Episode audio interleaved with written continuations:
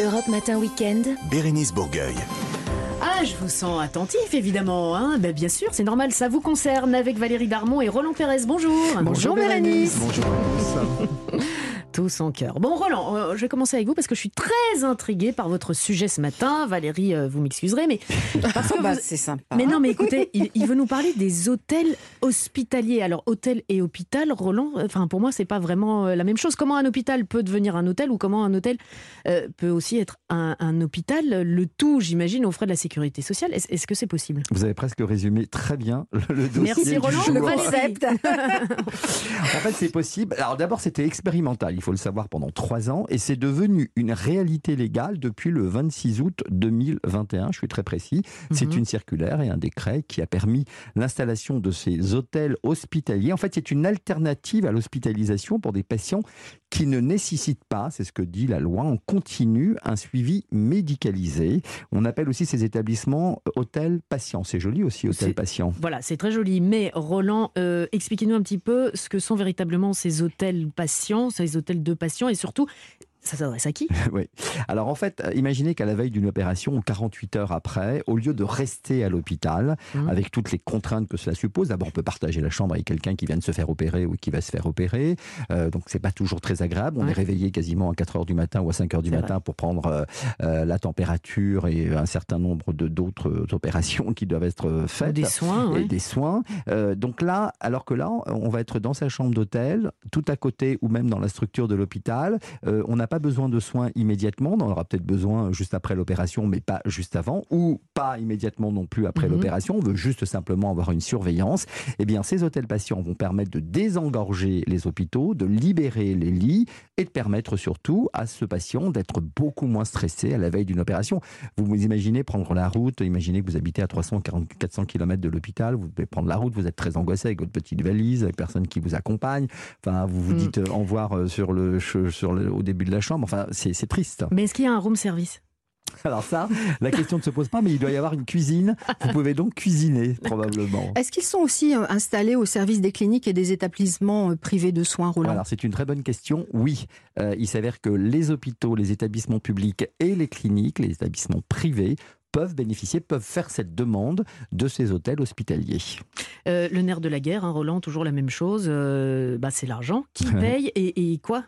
Alors, le montant des nuits et des repas des patients ou d'un ou de proches, s'ils sont mineurs d'ailleurs, sont assumés par la sécurité sociale dans la limite de 80 euros par nuit.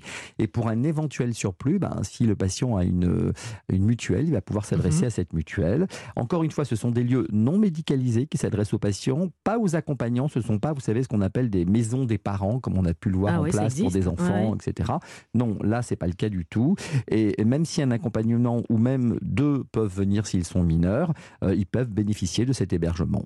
Alors, qui prescrit et qui, et qui décide des patients qui vont pouvoir euh, bénéficier de ces séjours? Alors c'est la première fois qu'un médecin va prescrire des nuits d'hôtel. Pourtant c'est le cas. C'est un mesquin, un médecin pardon qui, euh, il n'est pas mesquin mais il est médecin et qui prescrit les nuits avant une intervention ou juste après. Et même si le patient n'a pas besoin d'une surveillance continue, il est parfois utile que pendant une courte période, il soit près de l'hôpital ou de la Mhm. clinique où il a été opéré. Et cette solution est donc idéale pour tout le monde. Bon, et puis euh, ça contribue à, à diminuer, j'imagine, l'anxiété des patients à la veille d'une intervention chirurgicale. On n'est pas tout de suite immergé Vous, dans, avez, vous avez raison dans de ces couloirs et, ces- et cette ambiance. Et le- l'odeur. 95% des patients qui avaient bénéficié à titre expérimental de ces hôtels ont déclaré qu'ils avaient été pleinement satisfaits. Et on peut rester euh, combien de temps dans ces hôtels hospitaliers, Je Roland vous vois venir de Bah là. ouais, Bah oui, c'est- oui, bah, bah, on est bien, peut si on est faire, bien, on a envie de C'est rester. c'est le médecin qui décide, c'est le Valérie, patient. euh, va avec sa serviette, sa crème solaire et on y va. Oui, c'est le médecin et la loi qui a instauré trois nuitées consécutives maximales et 21 nuits en discontinu pour un même patient. Il y a évidemment des exceptions concernant les patients qui reçoivent des traitements longs anticancéreux, par exemple, pour des patients aussi qui viennent d'outre-mer. Pour ces patients, ces séjours où ils peuvent à proximité recevoir leurs soins, ça change évidemment leur vie en améliorant leur confort physique et psychologique. Donc tout le monde y gagne, les hôpitaux en augmentant leur capacité d'accueil, les patients en confort, et puis il y a de sacrées économies de, de transport pour la sécurité sociale. Vous avez tout bien résumé, Bérénice, bravo, vous Euh. avez 20 sur 20. Oh, oh, merci, ça m'arrive pas souvent. Le Made in France, il en sera question dans quelques minutes. Restez avec nous sur Europe 1, ce sera avec Valérie Darmon. 6h, 9h, Europe Matin Weekend. Europe Matin Weekend. Bérénice Bourgueil. Thank you. Ça vous concerne. Toujours avec Roland Pérez, vous restez avec Bah, nous. je bien reste sûr. toujours dès que Ah, Valérie parle, je suis là. ah, bah, oh là là, la star, euh, Valérie.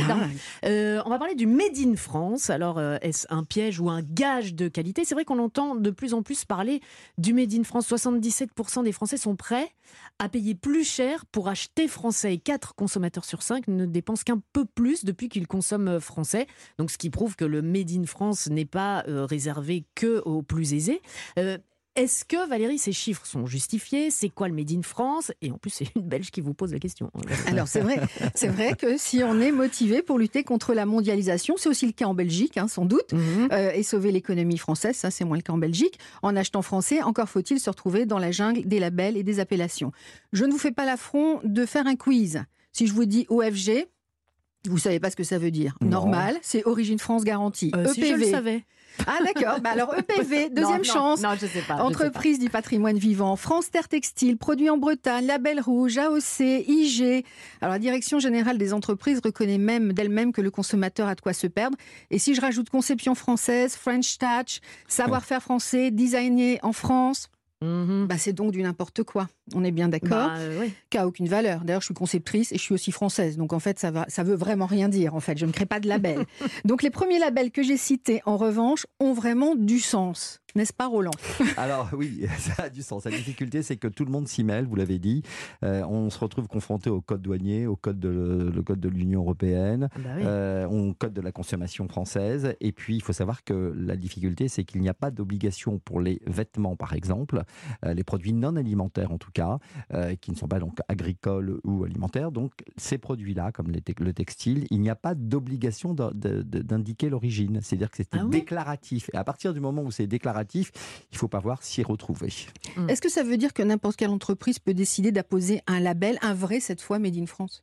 Alors oui, il peut dire, il peut dire que ça a été euh, conçu en France, d'origine française, mais pour ça, il faut, ça ne veut pas dire que le produit est entièrement a pas été a pas été, enti- a été entièrement conçu en France, c'est-à-dire que il peut avoir le tissu a, pu être acheté par exemple en Chine ou en Italie, et puis la dernière fabrication est intervenue en France. Il faut que un élément substantiel de cette fabrication soit en France et la dernière, on va dire la dernière euh, roue du carrosse de, ce- de la fabrication de ce produit soit en France pour pouvoir indiquer que c'est une fabrication française. Pour s'y retrouver, on a Charluette avec nous ce Oui. matin. Bonjour. Bonjour. Vous Bonjour. êtes, euh, vous êtes cofondateur de la carte française Made in France, c'est-à-dire que c'est un peu une, comme une carte Visa hein, pour s'y retrouver dans le Made in France, auteur du guide pratique Made in Emploi.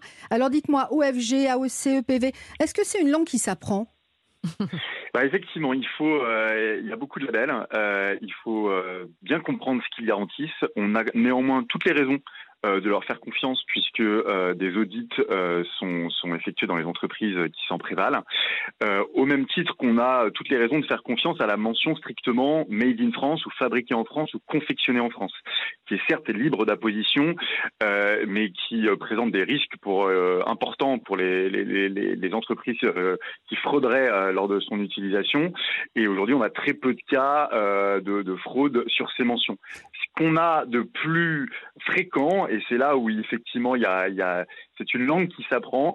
euh, vous les avez cités tout à l'heure, Valérie, c'est euh, les éléments, on va dire, de franco-lavage euh, qui vont essayer de tricoloriser une marque sans inscrire strictement fabriqué, confectionné au Made in France. Les mentions euh, desquelles se méfier, c'est maison française, c'est French Touch, c'est conception française, c'est cuisiné en ce qui, France. veut, ce qui veut Euh, rien dire en fait, quoi, grosso modo. hein. exactement, On met ce qui veut rien français dire. dans la, dans la sauce. Et vous, vous consommez que français? Est-ce que c'est facile de consommer que français? Alors, je consomme que français, en tout cas 95% depuis 10 ans maintenant. Euh, c'est possible. 95% parce que euh, parce que euh, ordinateurs et téléphones sont encore euh, rarement euh, fabriqués en France, très rarement, mais sur 95% de nos produits quotidiens, il y a une, 5, 10 et souvent 50 options fabriquées en France. Encore faut-il les connaître, c'est le sens de la carte française qui, en plus d'offrir un coup de pouce budgétaire, fait découvrir euh, toutes les marques Made in France euh, à, à ceux qui la reçoivent. Euh, c'est facile, non, il faut juste euh, le Le vouloir. vouloir, ouais. Merci Et- beaucoup, et- Charles, parce que vous êtes et- donc l'exemple typique de celui qui consomme français en France. On va suivre votre exemple. Et alors, je rajoute un petit mot pour dire que le salon du Made in France se tient du 11 au 14 novembre, porte de Versailles à Paris. Eh bien, merci pour toutes ces informations. Merci Roland, merci Valérie.